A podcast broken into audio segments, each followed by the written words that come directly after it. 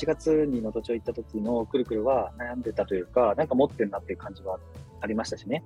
で、実際にあの、2日目の時とかにも、あの、くるくる自身からもこう、何にこう、悩んでるのかとか、いろんな話も多分してくれたし、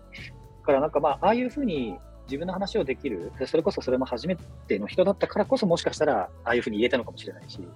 もともとね、こう、付き合いのある人の間の中で裸になるってなかなか簡単じゃないから、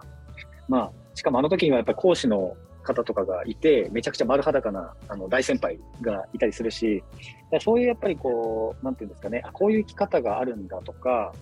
え、ー、と、こんな風に生きれるんだみたいなものっていうのを、やっぱ目の当たりにして肌で感じたっていうのは、すごい大きなきっかけなんだろうなって、やっぱ今話を聞きながら改めて僕も思い返すと、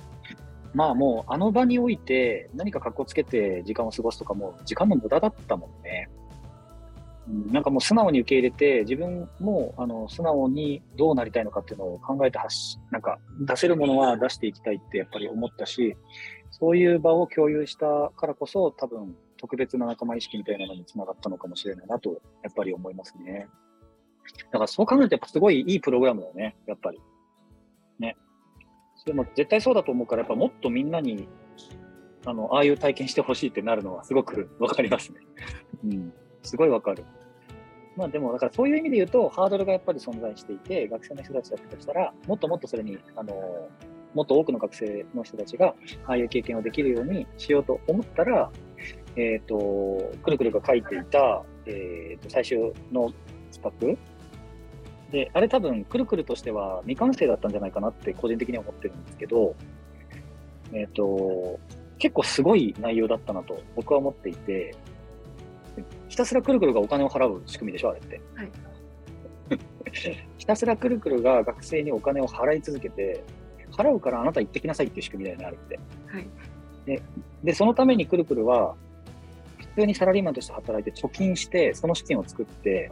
で学生にその、えーと、現地に行きなさいっていうことをして、そこからくるくるは何を得られるかっていうと、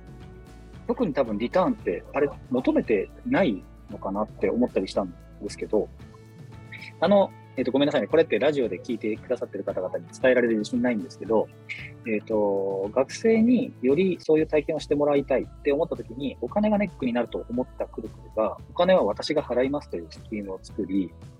えっ、と、その対価として、私に何かを返してくださいって意味で言うと、その体験談とかを例えば聞いたりとか、インスピレーションをもらうとか、多分そういうレベルの話なんですよね。でも、それを得るために学生の旅費を出すって、どう考えても割に合わない話で、ビジネスとして考えた。だから、えっ、ー、と、なんだろうな、成立させるとか以前に、あの、お金払ってでも学生にさせたい体験があるっていうふうに、くるくるが思ったってことなのかなっていうのが、もともと僕が思ってたことなんですよ。なんですけど、えっ、と、でも一方で未完成だったんだろうな、あの仕組みはって思っていて、なんか先があるのかなっていう気にもさせられたんですよね。なんか、ここら辺はなんか、どう思ってあれを作ったのかっていうのは、なんか、もう少し聞いてみたいなって思ってたんですけど、なんか、説明できます あれは、うん、それこそその、立ち上げた時に、この子らと一緒にしたいっていうのがあったって言ったじゃないですか。うんうん、はいはい。その子らが、その、今実際何人かまだ残ってくれてて、うん、で、そのイベント、11月6日のその日にイベントがあったっていう時に、もう全くリーダーとかしたことない子が、そこでリーダーをするっていうことになって、いろいろその子も悩んでもがいてた状況をずっと見てたんで、なんかその子に、その子がまた来年就職活動ってなった時に、なんか私が卒業した後に、また私がいない状態でそのサークルを引っ張っていくって考えた時に、何かよりどころじゃないんですけど自分の中でなんか自分探しとか答え探しみたいな、はい、っていうのをその子にダイレクトにしてほしくってその子がメインだったんですその子にお金を払いたいっていうのがメインでそういうことか。なるほど、はい、でそのその子をもう明確にターゲットがいて、うん、っていうのはあったんですけどそれからまた次の年はまた同じようにサークルの長をする人に同じように能登に行ってほしいみたいな。だからサークルの自分が今所属してるサークルの、はい、みんな3年生私と今同じ状況に立つ時に行ってほしいっていうのでずっとお金を払い続けたいっていうのと、ちょっと、そのそもそも、まあ えっと、の北海道に就職するんですけど、北海道に行った後も、ずっと関わり続けたいなっていうのがあったんで、うん、その関わる関わり関わり続けたいっていうのがあって、まあ、サークルを存続させたいっていうのもあって、それでまあ 未完成というか、そのサークル自体私だけの力じゃなくってまだサークルで収入を得られてないんで、はい、サークル自体でも今は私が支援できるのは1人しかいないんで、うん、また1人2人能登だけじゃなくってまあ能登のあのプログラムだけじゃなくて実際に能登にただその移住支援の森さんです。あれ、森さん、森さん、森さん。なんか、そのダイレクトに今勉強してる、勉強してるというか、なんか、その空き家対策とかいうのもあったんで、まあ、1人だけじゃなくって、サークルでお金を生み出して、なんか、1人とか、だから1人じゃなくて2、3人とか、まあ、できれば全員で毎年行くみたいな、3年生が毎年行くみたいな状況を作りたいなって思ったんですけど、今の力じゃ無理なんで、未完成っていう形でのと、まあ、単純に熱を出してたって当日あの提出の時に熱を出してたっていうのと、まあ、それがあって未完成で申し訳ないなっていう気持ちがずっとあるんで自分自身も毎年行く。でいつか自分が納得のいく都庁に恩返しができるプランニングを考えたいなっていうので今のできる自分ができるところで未完成ってなってます。いかちゃん、どうですか、今の話。いや、あのー、そうですね、うんと、そのまま受け止めるととても嬉しいというかですね、まあ、くるくるのやっぱ言葉ってすごく伝わる力を持ってるなってすごく感じていてですね、なんか人に対して伝わるっていう力を持ってるなっていうすごく感じて、まあ、そこに能登町っていうところのダイレクトにあのー、なんだろう、最初のタカッチャマンの、その、まず8月に行った時の工程の中なのか、まあ、そこにいる人なのか、単純に能登町の場なのかとか、全てですって言ってくれたところも含めてですね、何か、くるくるにとってそれがすごく、ある意味、素敵な経験になってですね、まあ、それをどんどん、恩送りじゃないですけど、どんどんシェアをしていくというか、いうで、それの場が能登町っていうのはとても、あの、恥ずかしいくらい嬉しいですね。っていうところですね。はい。うん、だなっていうところは感じながら。でも、とはいえ、うんと、そうやって、なんだろうな、くるくるがそう思ってくれたりとかするところって、うんと、アイデアを出す段階では、くるくるはまだ8月のところしか能登町来てないわけじゃないですか。でもそこがどんどん高まっていくっていうところが、まあ、オンライン上の講座も含めてあったのかどうかとか、多分それは、うんと、ローカルシフトのメンバー間のコミュニケーションのところもそうなんだろうしっていうところを含めて、なんかそこ高まっていくきっかけっていうのは、8月だけで持続していくって僕の中では結構、どうなんだろうっていうところ、どうなんだろうっていうか、それ可能なのかなってちょっと思ったりするんですけど、うん、11月まで熱量がどんどんっていうところで、どうなのかなっていうところで、くるくるちょっと聞いてみたいなと思ったんですけど。熱量ですか熱量が、8月ですぐアイデア出そうって言ったらあのアイデア出てくるかもしれないなとちょっと感じたんですけど、ああれくらいの熱量ね。でも、つまり8月からもう9、10、11っていう、まあ、3ヶ月ぐらい経つわけじゃないですか。でも、その体験を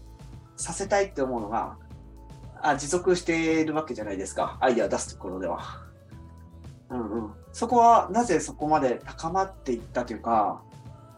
なんかそこって何が要因となっているのかなっていうのはちょっと知りたくなったなと。もともとは違う提案を考えてたんですよ。うん、あそうなんだね。もともとは、その体験してほしいっていうよりも都庁のために何かできないか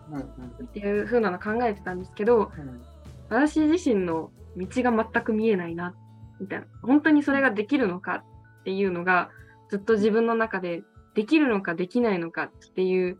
のを迷いに迷ってででじゃあ自分にできることは何なのかなっていうのでやっぱり自分にできること継続して絶対できる自信があったのがそそれこそその能登町に行ってほしいっていうのはずっと継続してあったんで、その気持ちが能登町で何かしたい何なんかなんか恩返し役に立ちたいっていうよりも能登町を知ってほしい。その気持ちの方が大きくなってその気持ちが大きくなったぐらいですかね多分なんかそれを聞くとそのやっぱ五感で感じたところはめちゃくちゃ大きいと思うので、うん、と8月のところのくるくるが感じた能登町っていうのが非常になんか大きなものだったんですよね。だか大きなものが心を揺さぶられたのかちょっと響いたのかちょっとわからないんですけどなんかそういうことがずっとそれが持ってくれているんですよね。なんかすごいそこってめちゃくちゃ嬉しいことなんですけどなんか持ってくれていたってことなんですよね。うん、でそれはやっぱあれなんですかね、うんと、くるくるにとってその時期的なところにうんとサークルのところを立ち上げていって軌道を乗せていきたいっていうところと、まあ、くるくる自身が一歩踏み出して能登へ向かっていくっていうところがあったじゃないですか。だからそういうところのタイミングというかくるくるにとって非常に大きな経験だってなんか得たものがあったのかな得たものがあったとしたら何だったんだろうっていうところは行くって決めたことなのかとか行って何かをしたことなのか例えば新大阪から能登行くかどうかっていう判断をできたところとかですね。だからいろいろタイミングいろいろなんかあったのかなとかと思いながら。はい。タイミング。でもそれこそその11月6日にサークルのイベントがあるってなった時に能登、町とかぶってるなっていうので、でも能登に行くことに迷いが全くなかったんですよ私自身に。そのサークルに対してのイベント参加したかったなとか大丈夫かなっていうのはあったんですけど能登町に行くことがぶれなかったんですよ最後まで。でそれこそ、まあ、あんなに自分では全く納得できない発表未完成の発表で行っていいのかなっていう不安もあったんですけど行くことに迷いがなかったんですよ。ね、それって今までの人生でなかったことだったんでなんかある意味逃げたけど逃げれなかったみたいな能登町から逃げれなかったみたいな。あめっちゃいいこと言うな。なんて言ったらいいのか分かんないんですけど。俺俺ちょっと分かるよ。僕ちょっとほこそこ掘ってもいいですか？なんかちょっと聞きたいところがあるんですけど、うんと、とはいえサークルってくるくるが立ち上げたサークルじゃないですか。はい、でそこで大きなイベントがありますっていうところに対してくるくるが、まあ、のど町へっていう選択できる環境というか、まあ、くるくるは決めたことだからなんですけどなんか環境とかっていうところはその任せる信頼できる人がいたとか含めてなんかそういうところをななんで能登町っていうところは決断できたんですかね？えでもぶっちゃけそれこそサークルに任せれる人はもうぶっちゃけいなかったんですよ。おいなかった？はいもういなかったっていう言い方はちょっとあれかもしれないんですけど私にとってはいなかったんですよ。うんうん、なんか任せてなかった感じでしたね。はい。今まで自分がやらなきゃ、うん、やらなきゃって、まあ、いろんな人にもっと仕事を割り振らないとあなたのキャパオーバーするよみたいな、ずっと言われてたんですけど自分の中で中途半端にするなっちゃうんじゃないかなとか、うん、自分のバイト先なんでその問題とか起こしちゃいけないなとかがあってそれこそ、うん、任せる人がいなかった、うん、でも任せないとサークル自体が危ういっていうのはずっと思ってたんでなんかそれもあって不安しかなかったけどでもなんか行かない直感的にサークルその時に私がいない方がある意味いい経験になるんじゃないかなっていうふうに思ったのとまあ、単純に能登に行きたかったの、うん、なるほど。そこも噛み合ったわけじゃないですか。なんか、はい、え、実際に、うんと、今度サークルの中中のことでいくと、そう、任せるっていうか、ある意味、くるくるは手放したわけですよね。自分でやるっていうところ。まあ、任せる。くるくるで手放してっていうところなんですけど、実際にそれをやってみて、なんか自分自身の変化とサークル内の変化がもしあったら教えてほしいなと思うんですけど。めちゃめちゃありました。何何それはめちゃめちゃ聞きたい。何なのかを聞きたい。今まで、その私が全部企画書書いて、全部スケジュール決めて、向こうの人にアポイント取ってっていうふうなの全てやってたんですよ。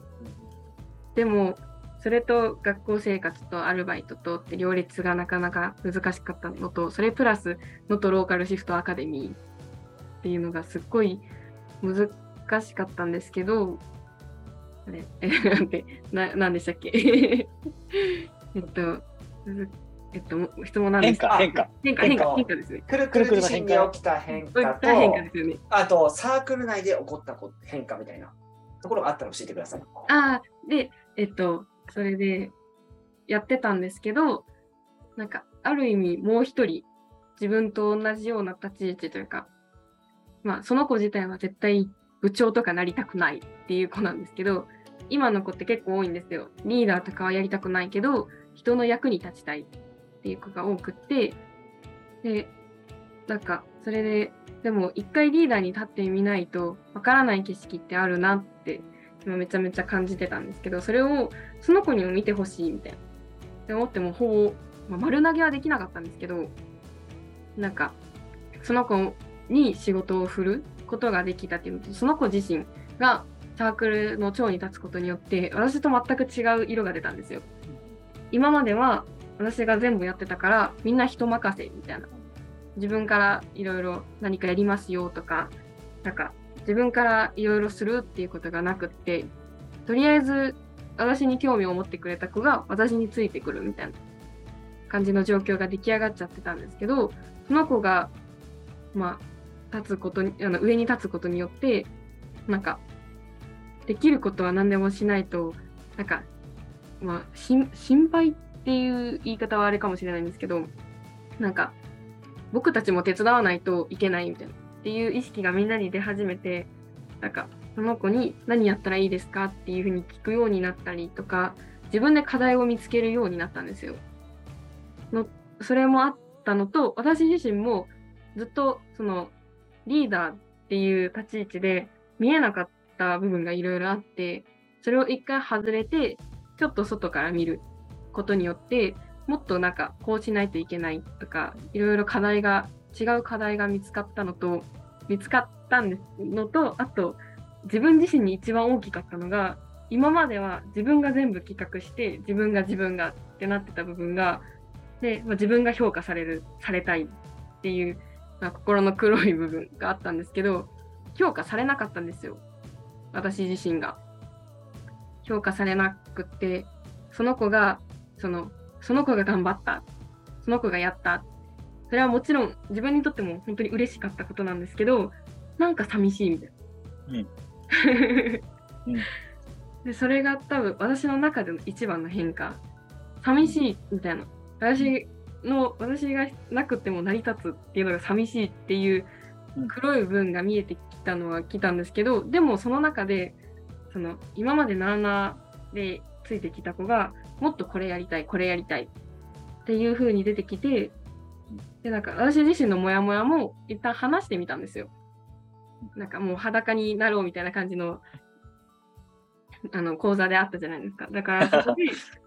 なんか一旦自分のモヤモヤも話してみようって思った時に、なんかその今まで全然違う立ち位置だった子が、いやでも僕らは、だからそのあそのリーダーに立ってたこととかが、いや、僕らはあなたがいるからついてきたんです、みたいな感じで言ってくれて、なんか、あ、な、な、なんて言ったらいいんですかね。もやもやだった部分が自信に変わったみたいな。うん、今まで、い い今まで感じたことのなかったもやもやが、うん、なんか黒い部分が全て自信に変わったみたいな。うん、それは自分が話してみたからとかさらけ出したからっていうのがあったり、それによってもっとやりたいその違うリ違う子がリーダーになってくれたことによってもっとやりたいっていうんでビジネスコンテストに出したい。っていうふうになってえっと大分の学生のビジネスコンプランコンテストに1年生の子が出したんですよ。で多分結構な応募あったと思うんですけど大学大分県だけなんですけどその中でグループがなんかグループと個人合わせて5チームっていうか5個しか通らなかったのに1つうちのサークルの1年生がグループで通ってて、もう一つサークルサークルの子ではあるんですけどなんかまあその子らはどっちかというと建築サークルというよりも建築学科っていうので出してる企画があってグループ2チームしか通ってない2チームともサークル関係っていう、えー、でそれが1月にプレゼンがあるんですけどでそれもうそれもすっごい嬉しかったんですけど自分自身も企画出してたんですよ。でも自分自身は企画が通らなくてそれはもう悔しいって思ったんですけどでもそれ以上にすっごい嬉しかったんですよ。なので自分の黒い部分が全て自信というか嬉しいみたいな、なんか素直な感情が出せるようになったなっていう変化がありました。えくるくるは、うんと、そういう変化を得て、うんとまあ、手放してっていうところであ良かったと感じてるか、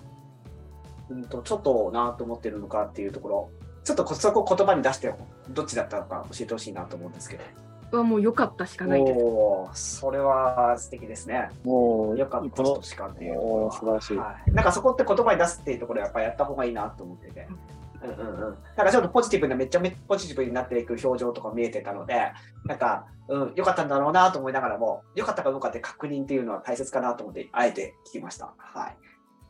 ありがとうございます。ありがとうございます。なんか思うところめちゃくちゃありますね、本当。あの、まあ、いかちゃんの今のお話もそうですけど、くるくるの話聞いてて、僕も自分の大学の頃とかちょっと思い出してたんですけど、僕もあの、自分で作ったわけじゃないけど、サークルの代表とかやらせてもらってた時期があって、自分の次の代の代表者に対して託した気持ちみたいなのをすっごい思い出しました。あの、やっぱりでも自分と違う、全く違うタイプの人に託したことで、チームが変わるっていうことは僕もその時経験してたりして、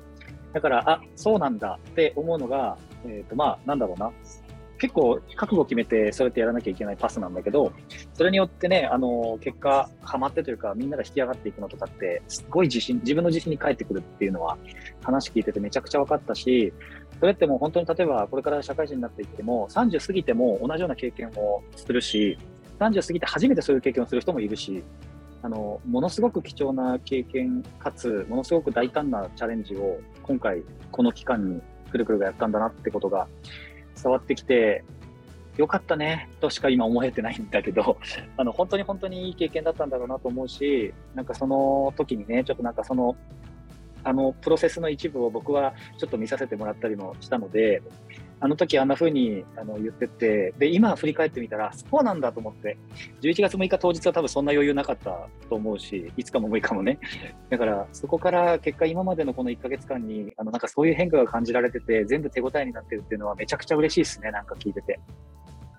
うん。だから、なんだろうな、とにかく、あの、くるくるの報告、報告っていうか発表の中に、あの、あったことなんですけど、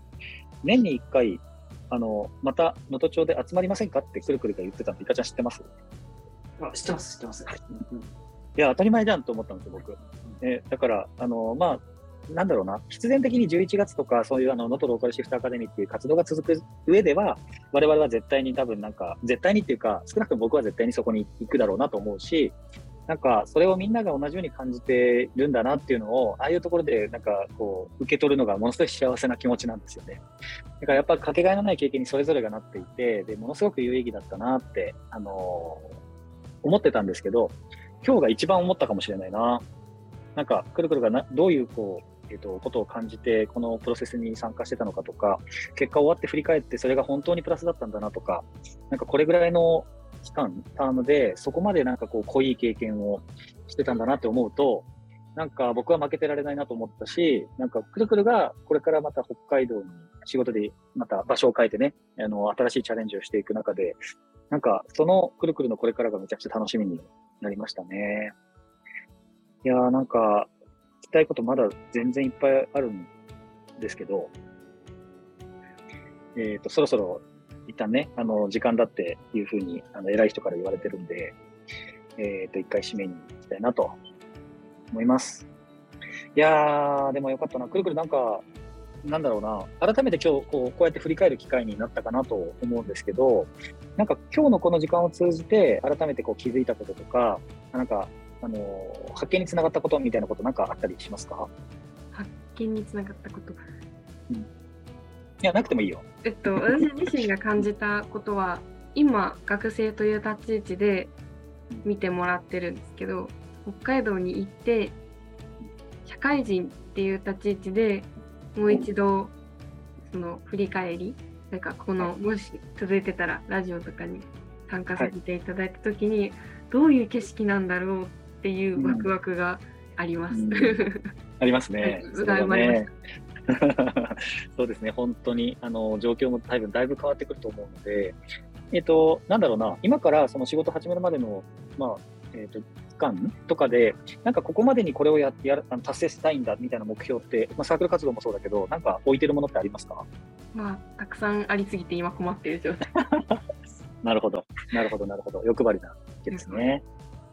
そうか。まあ、そうですね。あの、やる、やりたいことがたくさんあって、さっきのね、あの、コンテストの話もそうだし、今動いてる活動もたくさんあるんだと思うので、まあ、とにかくやっぱり今の時間を満喫してもらって、あの、全部フルスイングでね、まあ、とはいえ、あの、息切れしないようにはもちろんしてもらった方がいいと思うんですけど、今回みたいに一度手を離したことによって、あの、次のフェーズに進めるっていうような体験が、あの、あったのはとても貴重なことだと思うので、なんかこう、ゴリゴリゴリゴリやっていくエネルギーが、あの、くるくるにはすごくあるんだなっていうのはわかるし、それにこう、周りが動かされるってことも、きっとたくさん経験してるんだと思うんですけど、